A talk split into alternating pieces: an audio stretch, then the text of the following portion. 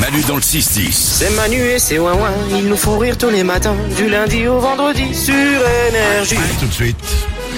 On va apprendre des choses comme on le fait chaque matin grâce à Valou qui répond à toutes les questions que vous lui posez sur l'application Manu dans le 6-10. Et on commence avec une question astronomie. Quand il y a le lever de soleil, pourquoi le soleil est ultra gros alors que qu'en pleine journée il est tout petit dans le ciel C'est drôle parce que avec la voix et le type de question, on a l'impression que le mec est totalement bourré.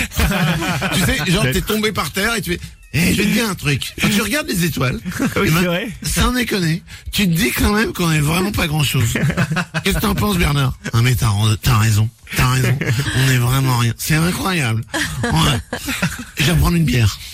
Mais après, il est peut-être bourré, mais il a raison, parce que le soleil paraît plus gros au lever au coucher. Vous avez peut-être remarqué ça par rapport au, quand il est tout, tout en haut dans le ciel. Et c'est pas parce qu'on est plus proche de lui Et ben en fait, c'est une illusion d'optique. C'est que quand il est au lever au coucher, on a un point de repère, on a le relief du sol. Donc on a un point pour le comparer le soleil, tu vois, à autre chose.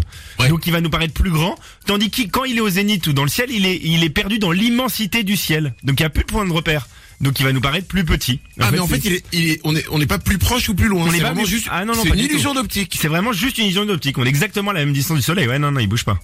Oh, C'est alors là, tu simplement sais ça. quoi J'ai vraiment appris un truc. Et ben voilà. Je suis Putain, là Eh ça pour fait combien de aussi. temps Ça Huit- fait- huit ans que t'es là Ouais, je crois que ça fait 8 ans, ouais. Putain, tu m'as appris un truc. Bon, on arrête là-dessus alors Je- euh, franchement, ouais. alors, euh, bravo à toi et, et bonne suite dans ta carrière. Merci. J'enchaîne quand Non même. mais honn- honnêtement, vous le saviez ça Qui le savait franchement Ah non, non, non. Ça, ah bravo. Mais on apprend plein de trucs tous les matins grâce à Valou. hein. Bon, après, on oublie Ah. un petit peu, mais on apprend. Ah, C'est c'est gentil, C'est c'est dis gentil. ce qu'on appelle, un- c'est ce qu'on appelle un moyen compliment. si Voilà, tu veux le c'est faire. Une autre question. On prend de l'avance avec une question sur le mois prochain. Je voulais poser une question à Valou. Je voulais savoir pourquoi février c'est le mois le plus petit de l'année. Pourquoi pas pas mars ou avril ou n'importe. Excuse-moi. euh, Aujourd'hui, on a que des gens bourrés qui posent des questions. Mais non, mais c'est Non, vrai parce que pourquoi- là, c'est c'est- c'est la même chose. hein. Et elle est où Jacqueline Elle est là-bas, je sais pas. Jacqueline, qu'est-ce que tu fais Ouais, mais je me demandais un truc. c'est une Euh, bonne question. Et sans déconner, pourquoi février c'est le plus, c'est le plus, c'est le plus petit Pourquoi Eh, eh, bon. Mais c'est une bonne question, Pour- absolument. Pourquoi février n'a que 28 jours alors que tous les autres en ont au minimum 30 Eh bien, il faut remonter aux Romains, parce que nous on a un calendrier grégorien qu'utilisaient aussi les Romains. Et à l'époque, l'année débutait le 1er mars. C'était le début du printemps, le 1er mars. Et que de ça, Jacqueline, Eh, il répond.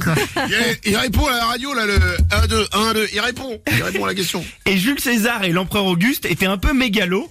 Et le mois de juillet, en fait, le mois de juillet, c'est un, un hommage à Jules César, juillet, Jules, et août, c'est un hommage à Auguste, les deux empereurs. Et eux, ils ont voulu se rajouter des jours. Ils se sont dit, c'est pas normal euh, que nos mois durent pas assez longtemps. On va avoir 31 jours, donc ils se sont rajoutés des jours. Résultat, euh, eh ben, ils ont enlevé des jours au mois de février, en fait. Ils ont Oh. sacrifié le mois de février, qui était le dernier mois de l'année, et ils lui ont enlevé des jours. Et on a gardé ça. C'est à cause de mégalos, quoi. D'accord, ok. Écoute, ça marche. Euh, une dernière question. Un mec bourré encore ou Euh, bah, il peut être bourré aussi, parce que c'est un, un mot que j'ai toujours trouvé euh, rigolo. On Question l'écoute. pour Valou. Pourquoi dit-on péta ou schnock quand on veut désigner un endroit, un pays qui est trop loin où on sait pas où c'est Ah, là, il est un petit peu quand même à la fin. Euh, non, lui, il est pas bourré, mais il est, il est- la veille, la veille. Là, il s'est réveillé ce matin. Eh, Où c'est pas où c'est.